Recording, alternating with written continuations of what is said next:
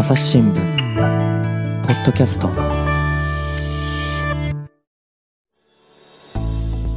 朝日新聞の大野由依です。朝日新聞の生活面で70年以上続いている読者投稿欄ひとときをご紹介する番組。今回はコロナ禍のひとときをご紹介しております。お相手はポッドキャストでいつもご担当いただいているお二人です。えー、まずは東京本社文化暮らし報道部の佐藤圭介さんよろしくお願いします。よろしくお願いします。そして大阪本社生活文化部の松尾由紀さんと回線をつないでいます。よろしくお願いします。よろしくお願いします、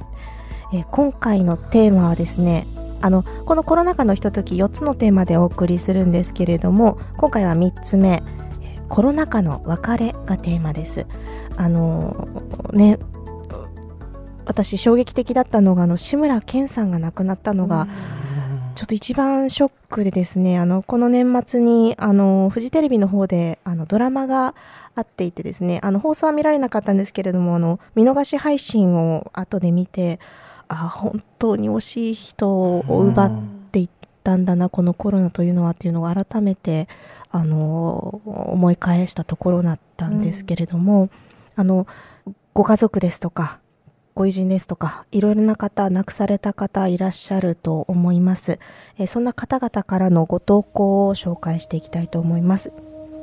まず一つ目。2021年11月23日に掲載されたひとときです。優しい嘘。8月、夫婦で新型コロナに感染した。夫は希望通りの病院に入院できたが、私はなかなか決まらず、3カ所目でやっと入院した。入院期間は1ヶ月に及んだ。一時は酸素吸入が必要なほど悪化したが、夫に会いたい。子供たちのためにも生きて帰らなければ、と気持ちを奮い立たせた。パパはどうしてる？と電話で息子に聞くと、親父も頑張ってるよ。教えてくれた。9月に入り退院の日。迎えの車の中で長男が手を握ってきた。おふくろごめん。嘘をついてたんだ。後ろに座っていた次男が私の肩に手を置いた。親父8月29日に亡くなったんだ。私の退院までは伝えないようにしようと子供たちで相談して決めてくれたのだ。家に帰り遺骨になった夫と対面した。おしゃれで流行り物が好きだった。明るい性格でみんなに好かれ設計の仕事に打ち込んでいた。遺骨が収まる箱には生前使っていた帽子をかぶせシルクのマフラーを巻いている。しょうがないと思う。寿命だと自分に言い聞かせた。でも悔しい。遺影に話しかけずにいられない。パパ、早く起きて。東京都77歳からの投稿です。いや、これ、実はあの後日談も取材された投稿なんですよね。あの、すごくこの状況を考えると苦しい気持ちになるんですけれども、佐藤さんいかがでしょうか？うん、あの、まあ、コロナで本当に今大変な状況がずっと続いていて、うん、その、まあ、医療体制の問題とか、うん、あの、いろんなことを数字とかで日々伝えられてますけど、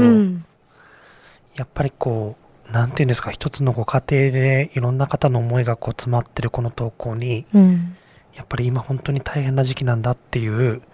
なんですかね、現状の厳しさっていうのを改めてこう、思い知らされたっていう気持ちがまずは一つありますね。うんでも一方でね、こう、嘘をついてあげるというと変なんですけれども、うん、この息子さんたちの決断っていうのも、こう、すごく、そうなんです。ね、あの、まあその、この投稿者の方はその、まあ、夫に会いたいし子供のためにもということでこう気持ちを奮い立たせたと書いてますけれどもやっぱりすごく気持ちって多分大事で、うん、でそれが分かってるからこそ嘘をつかざるを得なかったんだと思いますし、うん、すごくこの短い文章の中にその関わってる人皆さんのなんか強い思いがなんか現れていて、うん、あの本当になんか深くゆっくりこう読ま読む文章でしたね。松尾さんはどうですか、うん、今読んでくださった時題名、優しい嘘ですよね。はい。あのこの題名に尽きるなと思うんですけれど、うん、あの私たち嘘はつくなって言って育てられますよね。ねうん、いい嘘悪い嘘ってだいぶ大きくなったら思うのかもしれないんですけれど、うん、優しい嘘っていうのがこの世にはあるんだなと思いながら読みました。あのやっぱりついた方がいい嘘ってもしかしたらあるのかなとこの優しい嘘っていう題名は、あの細かいことを言うと新聞社の見出しをつける専門の係がつけてくれるんです。うんうんまあ、しっかり読み込んでつけたらこの題名になったんだろうなとは思いました。うん、あの決して文章中に優しい嘘とは書いてはいないんですよね。うん。うん、あのごめん嘘をついていたんだということを言うんですけれど、この嘘をついた息子さんたちの気持ちは本当に優しさしか多分ないんだろうなと、うん、この嘘をつかせたコロナがやっぱり憎いなと思って読みました。うん。あの私あの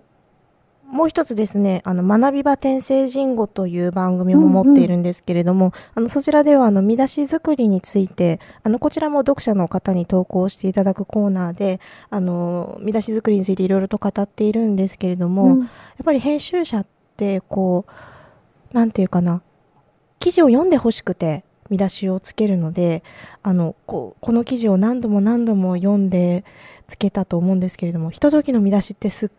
ごく難しいんですよ。あの実はこの文字数っていうのがこう短くそうですね、はい、決まっていてその中でしかもね全てがこうなんていうか心揺り動かされる、えー、投稿ばかりですので、うん、その中からこう何か言葉をチョイスしていくっていうのはすごく難しいあのものなんですけれども、うん、その中でもこの「優しい嘘っていうのは松尾さんのおっしゃった通りあぴったりだなというかあ本当にこう優しい嘘ってあるんだなって思う見出しですよね。あの今編集者さんの視点の話だったですけども、はい、あのこう選ぶ役割をまあやってる記者としても、うんうん、まあ、最初にこう投稿されてきた投稿って、まあ、長さだったりとか、うんうん、まあ、表現の仕方とかで、まあ、多少ですけどほんの少しですけど、うん、あのこうまあ、文章的にこう間違ってる部分を直したりとか、うん、っていうことをやったりするんですけど、うんうんやっぱりこの文章の内容もそうですし、あの投稿たまにこう、あの多くは手書きで書いてきてくださる方もいて、うんうんうん、すごくやっぱり読んでるとこの思いが伝わるので、うん、その選ぶ側というか、その記事としてまとめてる側も、なんか下手にいじれないですし、うん、なんかすごくこう、思いをその受け止めて、この発信するってことにすごい、あの、いつも責任は感じるんですよね。うん、きっとこの、私はこの投稿、あの、選あのその時選んでたあの当事者ではないですけど、うん、すごくあの選んでた当時選んでた記者はすごくこれねあのすごく深く読んだんだろうなって思います。うん。あの私は両親も,、ま、もちろんまだ健在なんですけれどもなんていうかなあのもうずっと実家には帰れていなくって、うん、なんなんていうかなまあ、このコロナ禍だっていうこともありますしもともとねそんなに帰るタイプではなかったんですけれどもあのもしこんなことが起きた時に娘として同じようにできるだろうかとか、うん、ちょっとその場面になってみないとわからないんですけれども、うん、あの後日談が記事になっているのであのぜひ「優しい嘘で検索して読んでいただきたいなと思うんですけれどもあのこのお父さんが亡くなったっていう時にお母さんに伝えるかどうかを話し合っていた時にお母さんまでどうにかなってしまったらどうしようって思ったからその親父も頑張ってるよって言うしかなかったって書いてあっていやその気持ちすごくわかるなっていうかこう2人とも一緒に入院してしまって、うん、2人ともこう、ね、いわゆる重症ですよね。骨酸吸入しなければいけない状態って、うん、そのと直面したら一体どんなことが自分にできるんだろうっていうのはすごく考えさせられましたね。うん、うん、あの続いての投稿もですね、えっと、夫について書かれた投稿です。2021年7月28日、大阪本社版のひとときに掲載された投稿です。夫の最後の言葉。65年余りを共に過ごした夫が肝臓がんで入院した。コロナ禍で面会できず、毎日手紙を書いた。死が近づいて15分間の面会が許された。1時間語り合ったが、看護師は何も言わなかった。夫は明るい顔でよく話した。別れ際に夫が言った。いい人生だった。ありがとう。さらに言った。出会った時のことばかりを思い出すよ。私があと数日で18歳になる頃、夫は24歳での出会いであった。夫は東京生まれだったが、戦後に関西へ流れ着き、いつの日か東京へ帰るつもりだったようだ。私は北陸の小さな町で暮らしていた。夫が口にしたいい人生だったという言葉を幾度も思い返す。貧しい日々もあった。阪神・淡路大震災で家を失った。晩年は二人とも病との戦いであった。忘れられないのは子供を亡くしたことである。決していい人生とは言えないと思う。が、すべての苦難を一緒に背負ってきた。夫はこのことをいい人生と言ったのだろうか。それとも残される私への慰め励ましの言葉だったのだろうか。夫なき日々最後の言葉を胸に生かされている。兵庫県82歳からの投稿です、えー、こちら松尾さんいかがでしょうか？あの ごめんなさい。すぐに言葉が本当に出てこないんですけれど、うん、いろいろな思いが、この500字という規定で皆さん投稿くださってるんですが、うん、500字にこの方の人生が本当に凝縮されていて、その一つ一つに気になるところ、ははっと思うところがたくさんあるんですね。うん、さらりと書いてはるんですけれど、あの、18歳の若き日に出会っ、その後のご夫婦が過ごされた日々というのが、本当にしんどい時が多分あったんです。どう考えても震災で家を失い、病と戦い、そしてご本人も書かれている通り、忘れられないのは子供を亡くしたことが、であると。うん、逆縁ほど本当に辛いものはないと皆さん前世の先輩おっしゃることを、それを乗り越えてきて、うん、いい人生だったという言葉を残せる夫婦関係って何なんだろうなと、うーんと考え込んでしまいました。うん確かにこのねこの82歳の投稿者の方もそのいい人生とは言えないと思うと言いながら、うん、夫はどうしていい人生と言ったのだろうかっていうのをこうずっと考えているとで私これすごいなと思ったのはそれを胸に生かされているって締めてあるんですよね。そうなんです。あの、ね、先ほどの投稿者の方は、あの、ね、一緒にこう、なんだろう、弱ってしまわないようにと、息子さんたちがあの気遣って嘘をついたというところだったんですけれども、あの、今回の方の場合は、夫が亡くなった時の言葉をこう胸にこう、もうちょっと生きていこうっていう、なんていうか、強さというか、うん、ひたむきさみたいなのをちょっと感じるんですけれども、佐藤さんどうですか？そうですね。あの、さっきあの松尾さんが言ってた通りなんですけど、うん、やっぱりこのいろんなことがあった人生をすごく短い文章で少しずつ書かれていて、うん、まあ、全部こう想像させられるんですけど、うん、まあ、それであのそれをなんかそういったことを知った上でこのいい人生だったっていう言葉を、まあ、読者として読むとですね、やっぱりこのいい人生っていうこのたった4文字の言葉に、なんかすごいどれだけの意味あの意味があるんだろうっていうのをすごく考えさせられました。できっとこの方もその、まあ、最後の文章で書かれているようにあのこれをあの慰めなのか励ましなのか、うん、それとも何をいいと思ったのかってこう、まあ、まだ答えが出てないと、うんうん、で答えが出てないからこそまだ今生きているっていうような締められ方をされてると思うんですけど、うん、なんか私もその、まあ、実際にこの方とお会いしたことないあのただ読者の一人ですけども、うん、なんかすごくその人生って何なのかとか、うん、いい人生って何なのかっていうのをなんか読んでからずっとこうなんか心にちょっと残り残ってますね、うん、なんかずっとこう解釈させあの解釈を続けていく言葉になんかなりそうなそんな今思いを持ってます。確かにいい人生って何なんだろうでしょうね、うん、いやどうですか松尾さん、はい、実はこの投稿、昨年の7月なんですけれど、うん、あの、大阪本社管内で掲載させていただいてるんですが、はい、私、大阪本社のひとときの担当のデスクとして、うん、いわゆるデスクワークをしたひとときにこれなるんです。うんうん、記者がまず出してくれたのを、うん、あの、質問を重ねながら遂行して、あの、記事として掲載するという係をしているんですけれど、その時に私これずっと読んでいって、あの、もしかしたら否定的に捉えている文章なんじゃないかって思いながら読んでたんですね。うん、いい人生なんかじゃなかったのになんでっていうことなのかと思ったら最後に、うん、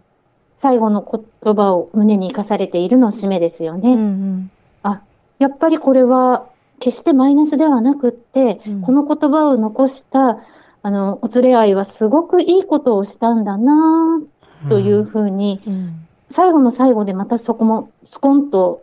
なんて言うんでしょう、胸に落ちるような気もして、うん、そうです、ね、私自身は結構悩んで、うん、ーんと思いながらこう、そうか、良い人生ってなんだろうとは思ったんですけど、うん、おそらくこの言葉を残したっていうのはすごいいいことなんだろうな、と思いながら拝読しました。いや、本当なんか、その私は私読者としていい人生なんだろうってこう考えるんですけど、うん、やっぱりこの、あの、夫の方が、あの、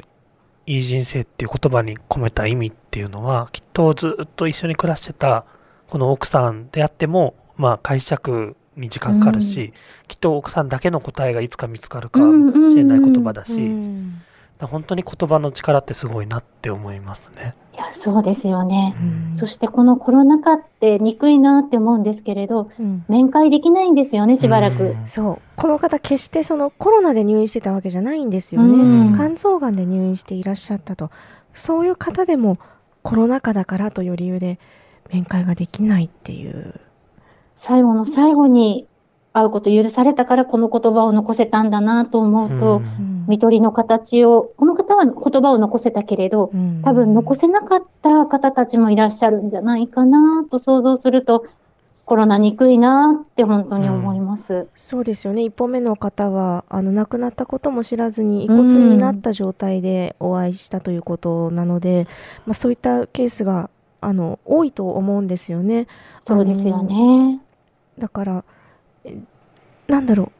いつ来るかわからないじゃないですか人間誰しも死というものっていうのは、うん、それに直面した時に一体どんなことができるんだろうって、まあ、さっきと同じように考えますしあのこのいい人生って言えるって多分この65年寄り添ったっていうのが、うん、この本当佐藤さんがおっしゃったみたいに2人にしかわからない世界があって、うん、こうそれを共有しているからこそこう共有できる言葉というかあの他人から言われると嫌じゃないですか、うん、いい人生じゃんとか、うん、うん、大往生だよとか、そうですね。すっごいなんだろう、何も何も分かってないくせにって、うん、ね、結構そ多分その時に結構辛いこととか恨み事を言いたくなると思うんですよ、うん、でもこの方はこう淡々とその貧しい日々もあった。震災で家を失ったと淡々と振り返りながらあそれでもいい人生って思っていいのかなみたいな。えなんかこうそうなんですよね。2人にしかわからない世界こんな境地にいつかたどり着けるのだろうか。なんかやっぱり本当一つの一言の言葉がその人との、うん、その人とその相手のこう関係の中で、本当に深い意味を持つんだっていうのを、うん、まあちょっとすごくあの感じさせられた文章でしたし、うん、やっぱり本当なんかコロナのニュースも毎日のように流れていて、あの数字で出てくるともううんざりするとか、あのもう数字なんかいいからみたいなこと考えちゃいがちな中で、このまああのもう一つ紹介があると思うんですけど、はい、まあ、少なくともこのそれぞれの文章になんか本当いろんな人のなんかすごい多くの思いっていうのが感じられて、うん、ニュースを読むとはまた違ったこの現状に対するこう理解が生まれてくるなって感じてます。うん、そうですね。数字だけじゃない、その奥にある一つ一つの物語が見えますよね。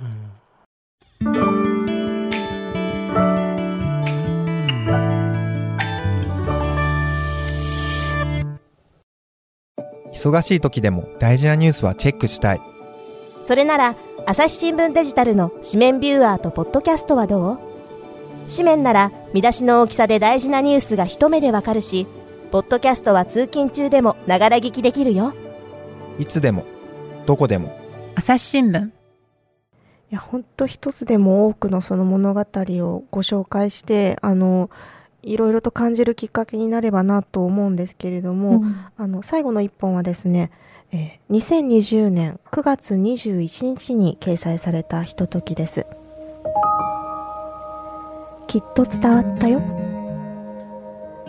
7月名古屋市の老人ホームに入居する96歳の祖母が既得だという知らせを受け同じ千葉県内に住む母と車で会いに行ったコロナ禍で面会に行けず久しぶりに目にした祖母。見るからに痩せたその姿になれるまで少し時間がかかった。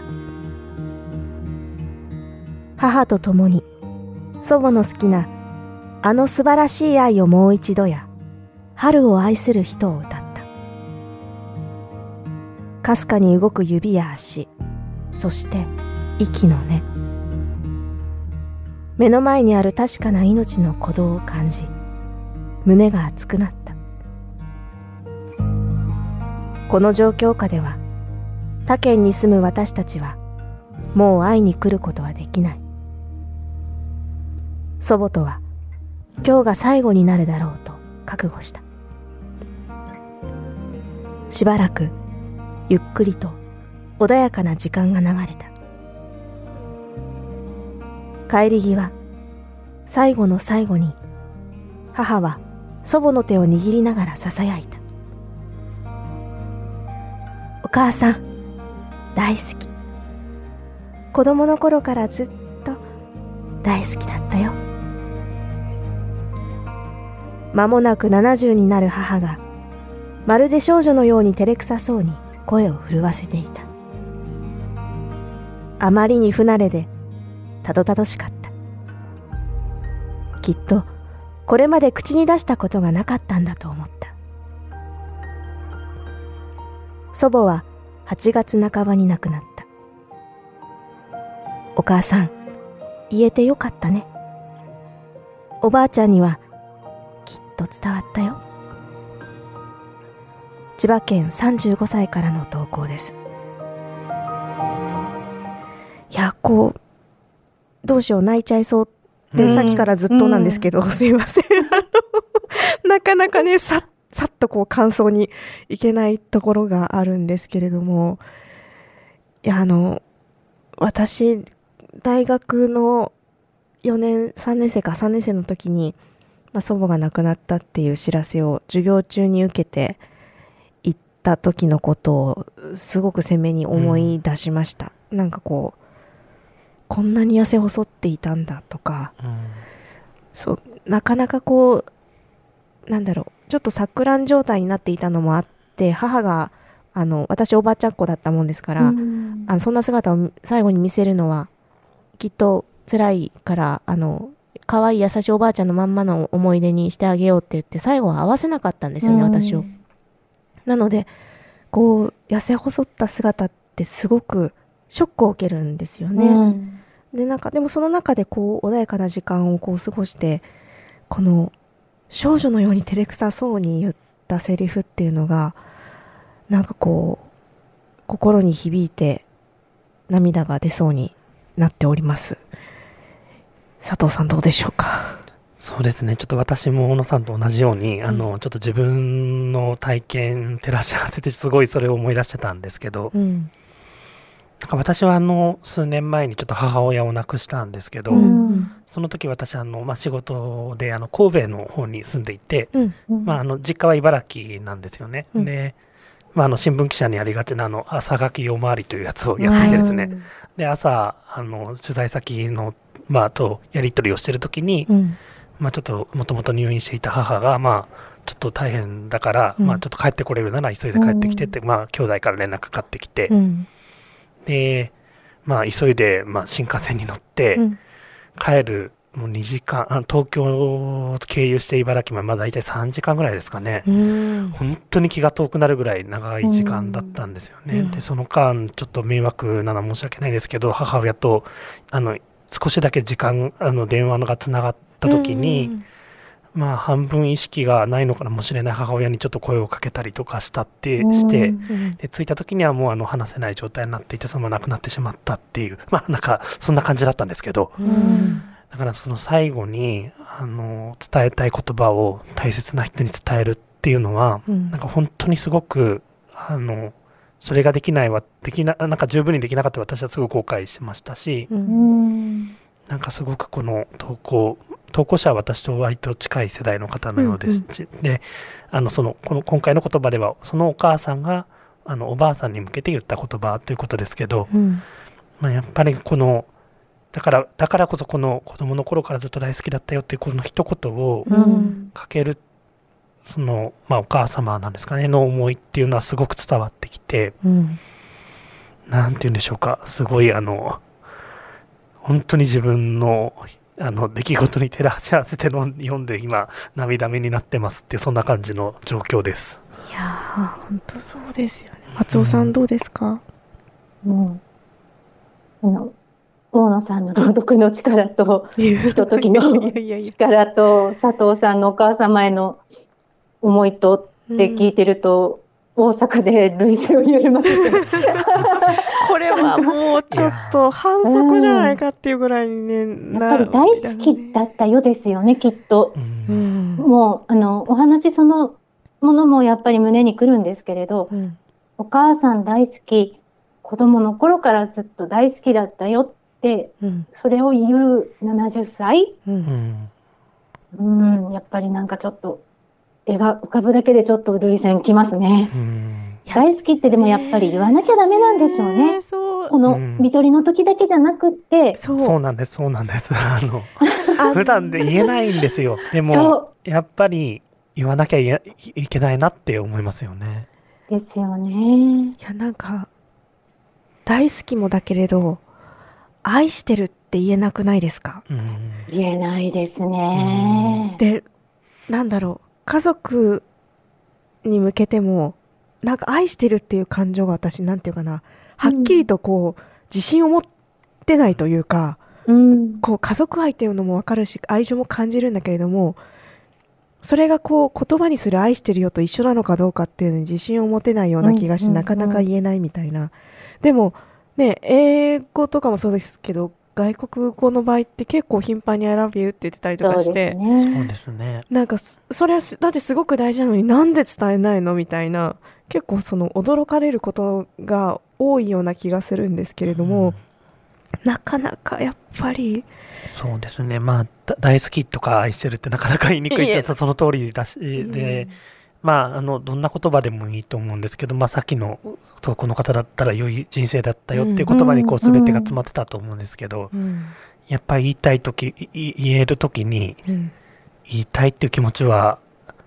誰しも持つものなんだなってこう改めて思いましたし、うん、私もあの小野さんと同じで全然あの今地元に帰実家に帰れてないので、うん、まあ、あの高齢の祖母ですとか、うん、いつ元気じゃなくなっちゃうかってもう日々不安なんですけど、やっぱりまあ今今今できる範囲のことでコミュニケーション取ろうとしてますが、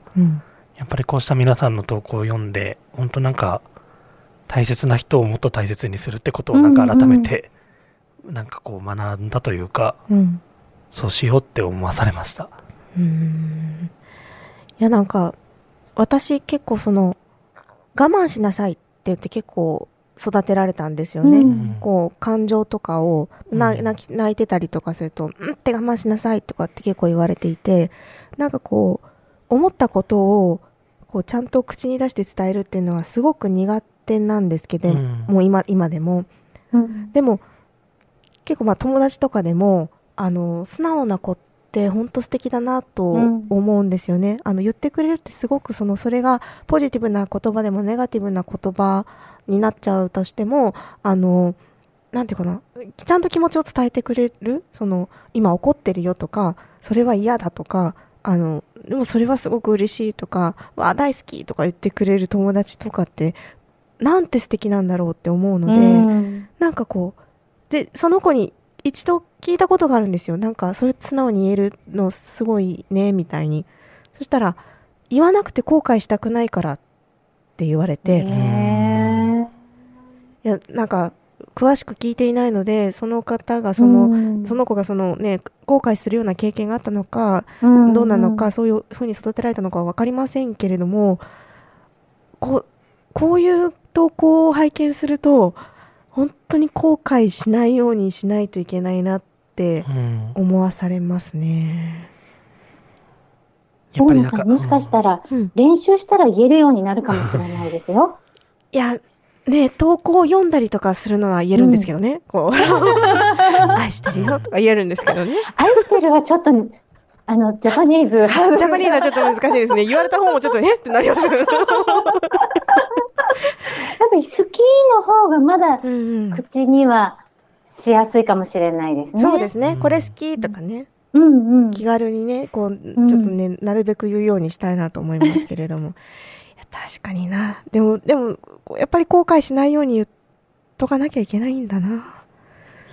て思いますよね。ずっとずっと大好きだよとかっていうちょっと名前が違ったら申し訳ないんですけど、絵本があるのご存知ですか、うん、なんか聞いたことあります。はい。うん、あの男の子が犬を育ててて、犬が年を取って死んじゃうっていう話で、小学校の教科書とかにも載っている絵本なんですけれど、はい、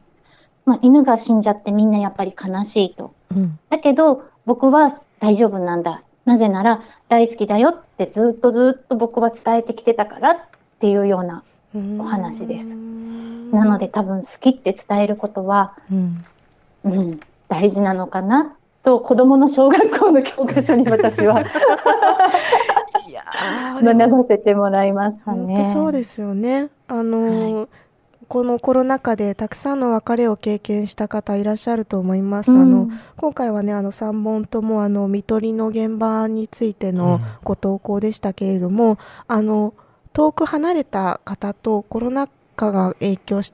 て疎遠になってしまったとかあの、うん、あるいは恋人との別れですとか、うん、あのいろいろな別れのパターンあったかと思います。あのなんだろうもしねこう自分一人で抱えきれないなって思ったりとかしたらあのぜひひとときにあのちょっと思いを綴ってみてください。あのね確かにこうすごい筆の達者な方が たくさんいらっしゃるのでなかなか投稿は掲載されないかもしれないんですけれども、あの書くことで気持ちが整理されることもありますので、あのもしかしたら乗るかもしれないと思いながら、うん、あのぜひ投稿していただきたいなと思います。ね、本当お待ちしています。乗ってないとこうもう本当に心動かされる投稿って本当にいっぱいあるので、うん、なんかちょっとしか紹介できないのは申し訳ないなって思ってるんですけど、うん、まあ、少なくともあの担当している記者たちの心はすごく動いてますので。そうですね。ね。あの少しでも、ね、一日一通でごめんなさいって思いながら選んでますよね。うん。うん。なのであのねきっとあの紙面を読んでいない方もポッドキャストだけ聞いてくださっている方とかいらっしゃると思うのであのこういう投稿をですねあの次々紹介していければと思います。えー、っともう一つねテーマがあるんですけれども、えー、今回はこの辺で、えー、締めたいと思います。次のテーマはステイホームでの発見です。えー、お二人ともありがとうございました。ありがとうございました。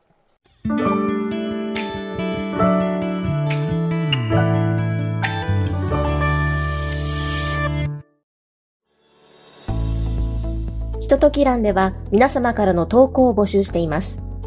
本文は500字程度。住所、電話番号、名前、職業、年齢を書いて、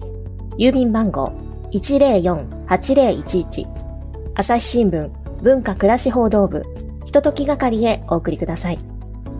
メールはひとときアット朝日 .com で受け付けています。